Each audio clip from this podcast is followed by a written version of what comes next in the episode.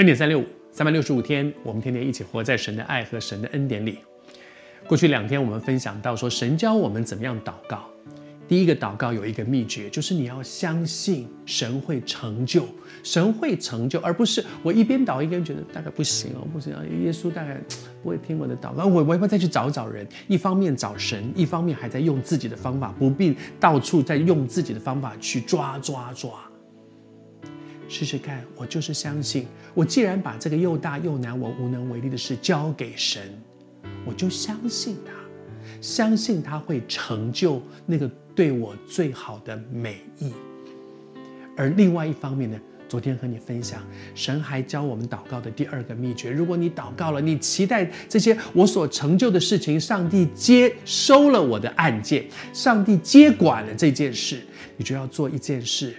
就是恢复关系，神在乎我们。我再读一遍昨天的这段经文，说：“他说你们站着祷告的时候，如果想起了有人得罪你，哇，生气，想到他我就生气。他怎么会说这种话？他怎么会做这样的事？他怎么他真是对不起我？你想到这些事，这些事在我们的心中会带来的是怨恨、苦毒、不饶恕。”当我活在怨恨、苦毒、不饶恕，神就算你所祷告的每一件，你希望呃上帝给你在这个财务上解决你的问题，健康上解决你的问题，工作上解决问题，儿女的问题解这些问题都解决，神都听了，可是你里面那个怨恨、苦毒会让你仍然不快乐。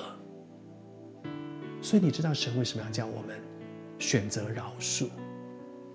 因为那个才会让我们真正的能够活在喜乐里面。心中如果存着苦毒、怨恨、不饶恕，再多的祝福临到你，都不能够真正享受神的祝福。因此，神要我们去做这样的事，而且神给我们一个很，其实好像很用力的推我们去面对这个问题。他说：“你们不饶恕人，在天上的父也不饶恕你们。同样的，如果你们饶恕人，在天上的父他就饶恕我们。”好像主祷文里面说。赦免我们的罪，免我们的债，如同我们免了人的债。神在乎我们，神推我们是说，你去，你如果很渴望神能够成就你所求的。